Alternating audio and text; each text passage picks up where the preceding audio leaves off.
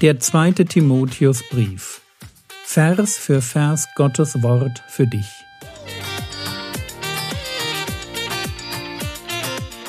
Ich brauche eine Auszeit und deshalb bekommt ihr in den nächsten Wochen eine ganz neue Reihe von mir zum zweiten Timotheusbrief.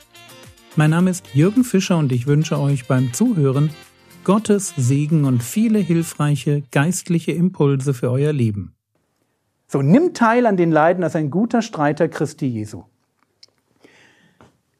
Das ist jetzt eine Entscheidung, die ihr treffen müsst. Es kommen jetzt drei Bilder. Das Bild eines Soldaten, da geht es um Prioritäten. Das Bild eines Athleten, da geht es um Gehorsam, dass man sich an die Regeln hält. Und das Bild eines Bauern, da geht es um harte Arbeit, um Ausharren. Und Paulus sagt, niemand, der Kriegsdienste leistet, ihr merkt durch das Wort niemand, hat jetzt plötzlich der Fokus Timotheus sich erweitert auf alle. Von du, Timotheus, nimm teil an den Leiden, rüber zu niemand. Das ist ein allgemeines Prinzip. Niemand, der Kriegsdienste leistet, und hier ist nicht Reservedienst in Friedenszeiten gemeint, sondern tatsächlich Feldzug, so ganz klassisch, Krieg. Niemand, der Kriegsdienste leistet, verwickelt sich in die Beschäftigungen des Lebens. Das heißt, wenn wir einen Job von Gott angenommen haben, dass wir das Reich Gottes bauen, dass wir das Evangelium predigen, dann ist der generelle Fokus unseres Lebens definiert. Egal wie viel Entbehrungen der Dienst für Gott mit sich bringt, wir dürfen nicht einfach dazu übergehen, ein normales Leben zu führen, wie alle anderen auch, weil uns dieses Gemeindeding und dieses Leben für Gott irgendwie zu schwer wird. Das ist eine, das ist eine irre Herausforderung, weil die Welt steht da und sagt, hey, nimm mich. Lass mich dich beschenken mit all dem Guten, was diese Welt zu bieten hat. Genieße mich, liebe mich. Die Welt ist da und steht mit offenen Armen bereit, dich in Empfang zu nehmen. Das Einzige, was nicht geht, ist, wir haben dafür keine Zeit. Versteht ihr? Also wir werden schon in dieser Welt mitleben, logisch, aber wir haben da einen anderen Oberbefehlshaber. Niemand, der Kriegsdienste leistet, verwickelt sich in die Beschäftigungen des Lebens, damit er dem gefällt, der ihn angeworben hat. Ich kann nicht leben wie der normale Heide. Ich, ich werde natürlich irgendwie mitleben, ich werde mich irgendwie mitfreuen und auch, ich werde heiraten und werde mir ein Handy kaufen und all diese Dinge. Ich habe ein Auto und eine Wohnung und mal Miete zahlen. Klar, ich muss schon irgendwie diese Dinge tun, die zum Leben dazugehören. Und dann kommt irgendwann der Punkt, wo ich sage, Schnitt.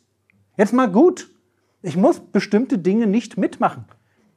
Ich muss nicht jedes Buch lesen, jede Serie gesehen haben, jeden Urlaubsort erkundet haben. Ich muss nicht alles mitgemacht haben. Ich, ich brauche die Zeit für was anderes. Ich werde mich beschneiden in diesem Leben, weil es nicht mein Leben ist. Es ist das Leben, was Gott mir anvertraut hat, um einen Job zu erledigen, um mich in einen Krieg zu packen und zu sagen, da musst du jetzt bestehen. Und ich möchte, dass dein Fokus, dass deine Priorität darauf liegt, mir zu gefallen. Vers 5. Wenn aber auch jemand am Wettkampf teilnimmt, so erhält er nicht den Siegeskranz, er habe denn gesetzmäßig gekämpft. Genau. Ich kriege keinen Siegeskranz, also ich kriege keine Trophäe, ich werde am Ende nicht belohnt, wenn ich nicht gesetzmäßig kämpfe. Ja, stell dir vor, du machst Tour de France solltest du als Erster dann da einfahren und jemand hat gesehen, wie du dich zwischendurch an einem Motorrad festgehalten hast, kriegst du halt trotzdem nicht das gelbe Trikot, verstehst du ja? Sondern du wirst disqualifiziert. Das ist halt einfach mal der Punkt. Von daher, gesetzmäßig kämpfen heißt, ich halte mich an die Regeln, ich halte mich an die Gebote Gottes. Ich leide, Achtung, das ist immer noch die Überschrift. Die Überschrift lautet immer, nimm teil an den Leiden, als einer, der einen klaren Fokus hat im Leben, als einer, der bereit ist, gehorsam zu leben und drittens, als einer, der dranbleibt und sich müht. Der Ackerbauer, der sich müht, muss als erster an den Früchten Anteil haben, heißt es hier.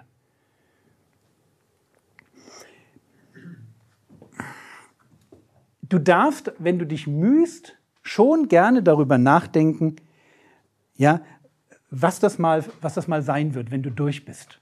und was das mal für, eine, für ein genialer Moment sein wird, wenn du in der Ewigkeit ankommst und zurückblickst auf das Leben, wo du ganz, ganz viel Zeit und Energie und Grips investiert hast ins Reich Gottes. Und dann zu überlegen, was kommt dabei raus, das ist schon schön. Du hast dich in Menschen investiert und Menschen sind geistlich gewachsen, haben sich bekehrt, haben ihre Kinder geprägt, da ist was gesund geworden. Das ist schon ein schöner Gedanke, sich darüber Gedanken zu machen. Und deswegen drei Punkte. Nimm teil an den Leiden als einer, der fokussiert lebt. Und die Rückfrage wäre, wo hast du dich in ein Leben verloren, das geprägt ist von unnützen Dingen? Gar nicht so sehr von Sünde, das ist das zweite Bild, sondern erst einmal so diese Idee des Unnützen. Wo vertändelst du Zeit mit Dingen, die eigentlich nichts bringen? Die eigentlich fürs Reich Gottes nicht relevant sind, die du nur machst, weil man es so macht, weil diese Welt dir eingeredet hat, das gehört irgendwie mit dazu. Das würde einen besonderen Kick geben. Und schau dir mal da deine, deine Freizeitgestaltung an. Ganz spannender Punkt. Ja, wenn die Bibel sagt, sechs Tage Arbeit, einen Tag Pause, wie hast du das denn geregelt? Was sind deine Schwerpunkte? Der zweite Punkt, das Thema Gehorsam. Hat sich da irgendwo in deinem Leben vielleicht ein Stück Sünde eingeschlichen?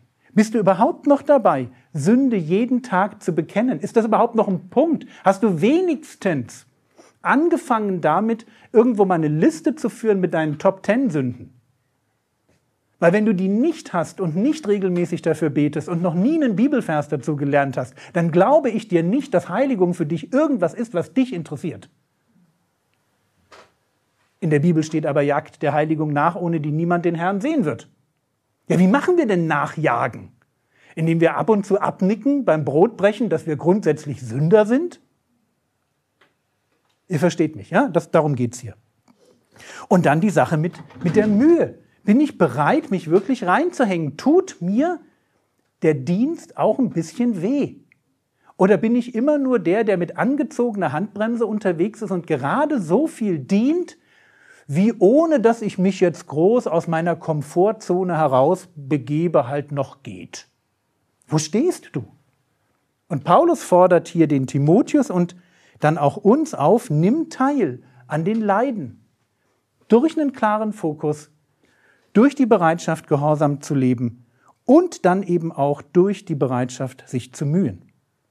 Vers 7. Bedenke, was ich sage. Schöner Vers. Du musst nicht alles verstehen, was gepredigt wird, aber du musst darüber nachdenken. Gott möchte dich in deinem geistlichen Leben damit beschenken, dass du verstehst, was gesagt wird und dass du in die, in die Lage versetzt wirst, tatsächlich das Gehörte auch anzuwenden. Aber es funktioniert nur, und da sind wir wieder bei Bibelverse auswendig lernen, nachsinnen. Es, du musst selber nachdenken. Du brauchst eine Zeit, wo du dich zurückziehst und anfängst zu überlegen, was mache ich denn jetzt mit dem Gehörten? Du bist nicht fertig, wenn du gehört hast. Seht nun genau zu, wie ihr hört, sagt der Herr Jesus in Lukas Kapitel 8, Vers 18. Denn wer hat, dem wird gegeben. Versteht ihr? Achte auf die Art, wie du zuhörst, was du mit dem Gehörten machst, wie du das umsetzt. Schau bitte ganz ehrlich in dein Leben, was hat sich konkret im letzten Jahr geistlich geändert? Wo bin ich im letzten Jahr lieber geworden, heiliger, geduldiger, barmherziger, disziplinierter? Wo ist Frucht des Geistes sichtbar geworden? Dieses komplette Programm, Liebe, Freude, Friede, Langmut, Freundlichkeit, Güte, Treue, Sanftmut, Enthaltsamkeit. Einfach mal durch, mal abhaken. Wo bin ich weitergekommen? Und wenn du sagst, oh, letztes Jahr war ein schwieriges Jahr, okay, die letzten fünf Jahre, wenn du deinen, deinen besten Freund, wenn du deine Ehefrau fragen würdest, sag mal, Schatz, habe ich mich entwickelt? Bin ich mehr geworden wie Jesus? Was würde sie denn sagen? Würde sie sagen, na klar, das sieht man. Du wirst jedes Jahr ein Stück geduldiger, jedes Jahr ein Stück sanftmütiger. Oder würde sie sagen, äh, meinst du Jesus oder den Teufel? Ich habe dich jetzt nicht genau richtig verstanden. Wem wolltest du ähnlicher werden? Ja, die natürliche Tendenz ist, dass wir dem Teufel ähnlicher werden entschuldigt, was wir vorhin hatten, dieses simple Beispiel. Die natürliche Tendenz ist, dass ein Mann aufhört, seine Frau zu bewundern. Es ist die natürliche Tendenz. Oder ihr lieben Schwestern, wann habt ihr das letzte Mal einen schmachtenden Liebesbrief gekriegt? Genau. Ich weiß, das ist ja nur so eine triviale Sache wie ein Liebesbrief. Ja gut, Es ist aber ein Beleg dafür, dass da etwas weniger wird. Das ist leider die Norm. Jetzt kommt aber die Bibel daher und sagt so Sachen, wie wir sie jetzt hier haben. Und jetzt kommt die Verheißung, denn der Herr wird dir Verständnis geben in allen Dingen. Ja, ja, in allen Dingen, über die du nachdenkst. Das ist der Kontext. Wenn du da nicht drüber nachdenkst, gibt's kein Verständnis. Die Verheißung lautet, Gott wird dir Verständnis geben in allen Dingen, wenn du drüber nachdenkst. Schön, oder? Also Gott weiß schon, was du brauchst und kümmert sich auch drum. Aber wir müssen halt an der Stelle auch wirklich bereit sein, unseren Teil dazu beizutragen. Und ihr merkt schon, ich habe so ein bisschen diese Idee, dass Leben Dynamik ist und dass Dynamik sich darin im Leben zeigt, dass man ganz kleine Schritte geht, ganz kleine gute Gewohnheiten im Leben so, so langsam einführt.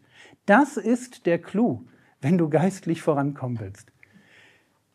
Meine Homepage heißt Frogwords. Man könnte denken, ich mag Frösche. Hält sich in Grenzen. Das ist so ein Spitznamending. Da haben andere dafür gesorgt, dass ich den bekam. Aber Frösche sind die mit dem großen Satz so, so flapp. Und ich habe manchmal den Eindruck, dass Christen darauf warten, dass irgendwas Mirakulöses im Leben geschieht und dann macht es flapp. Und dann bin ich irgendwie so einen großen Schritt in der Heiligung weiter. Wenn du das glauben solltest, das gibt es nicht. Was es gibt, ist dieses, ich lese die Bibel, ich sinne darüber nach und ich mache einen kleinen Schritt. Ich schreibe vielleicht meiner Frau eine SMS, wo irgendwas Nettes drin steht. So diese Richtung. Und dann gehe ich morgen wieder einen kleinen Schritt. Das sieht nach nichts aus. Und weil ich das jeden Tag mache, bewege ich mich auch richtig dynamisch vorwärts. Versteht ihr? Es ist so ein, ja, es ist so eine Bewegung drin einfach. Schritt für Schritt für Schritt, SMS für Liebesbrief, für Einladung zum Eheabend, für, ja, mal eine schöne Flasche Rotwein kaufen. Es geht alles so, so kleine Schritte. Und weil ich das tue, komme ich tatsächlich voran. Und der Clou ist, nach einer Weile, wenn du das ein halbes Jahr lang machst, verändert sich dein Charakter irgendwann. Das, das, das werden Schwestern nicht glauben, aber irgendwann schreiben die Typen diese Briefe von allein. Einfach nur so. Das kommt, da müssen die sich dann, das ist dann einfach da. Dann fangen die plötzlich an, sich wirklich, also dann ist Bewunderung Teil des Charakters geworden, geschieht intuitiv. Stellt euch das mal vor, was das für ein Zeugnis wäre. Stellt euch mal nur vor, was das für ein Zeugnis auf Arbeit wäre, wenn du auf Arbeit sagst, hey, ich muss meiner Frau noch einen schönen Liebesbrief schreiben, weil sie ist einfach eine tolle Frau. Und jetzt stell dir mal vor, deine Frau würde ihren Kolleginnen erzählen oder ihren Nachbar, ihrer Nachbarin, hey, ich habe schon wieder einen Liebesbrief von meinem Mann gekriegt. Kannst du dir vorstellen, dass das Evangelium an keiner Stelle deutlicher zum Ausdruck käme als da, wo in einer Gesellschaft, wo der normale Mit-50er seine Frau nicht mehr bewundert, du immer noch was von ihm kriegst? Und wenn die sich fragt, warum macht er das, ihm einfach sagst, na, der hat Jesus lieb. Der ist einfach nur gehorsam. Von sich aus würde der das nie tun. Das steckt nicht in ihm drin. Da brauchst du ein neues, ewiges Leben, sonst klappt das nie. Aber das wäre das, worum es geht. Das war's für heute. In der nächsten Episode wird diese Reihe fortgesetzt. Mit dem regulären Podcast geht es am 14. November 2022 weiter. Viele alte Episoden finden sich auch in der App und in den meisten Podcast-Playern. Der Herr segne dich, erfahre seine Gnade und lebe in seinem Frieden. Amen.